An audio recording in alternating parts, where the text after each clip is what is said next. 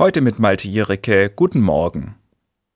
Wer auf überfüllte Züge steht, für den ist heute ein Glückstag. Es ist Reisezeit, viele Menschen machen sich auf den Weg nach Hause, zu ihren Familien oder zu Freunden. An Weihnachten will man bei seinen Liebsten sein, da nimmt man die Zeit in einem gut gefüllten Zug oder auf einer vollen Autobahn doch gerne in Kauf. Zumindest dann, wenn man sich auf fröhliche und unbeschwerte Begegnungen freuen kann. Das ist leider nicht immer der Fall.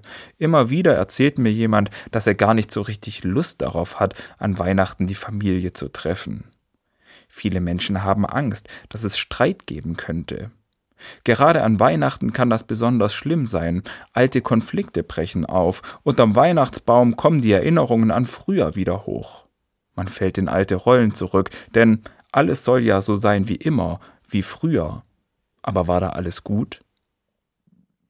Beeindruckend finde ich, dass viele, die schon im Vorhinein wissen, dass es schwierig wird, sich trotzdem auf den Weg machen, Autobahnen füllen und Züge bevölkern. Warum tun sie sich das an?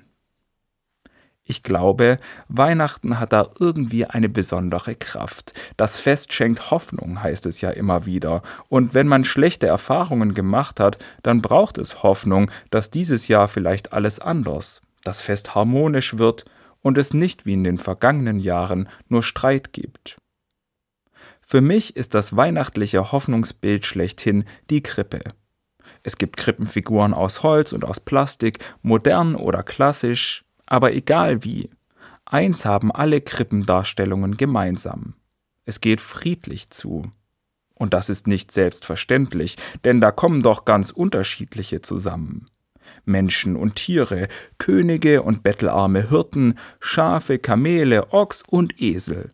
Es gibt da ja ganz unterschiedliche Darstellungen, aber alle vereint, dass sie in Harmonie zusammenstehen, vereint in dem Frieden, der von der Geburt Jesu ausgeht. Für mich sind Krippen deshalb Erinnerung und Anregung zugleich. Auf so ein friedliches Bild zu schauen, berührt mich, regt mich selbst zum Frieden an und es erinnert mich daran, Frieden zu suchen, ihn dorthin zu bringen, wo noch gestritten wird. Vielleicht hilft Ihnen dieses Bild der Krippe ja auch, dieses Jahr ein harmonisches Weihnachtsfest zu feiern. Maltiereke, Evangelische Kirche, Stuttgart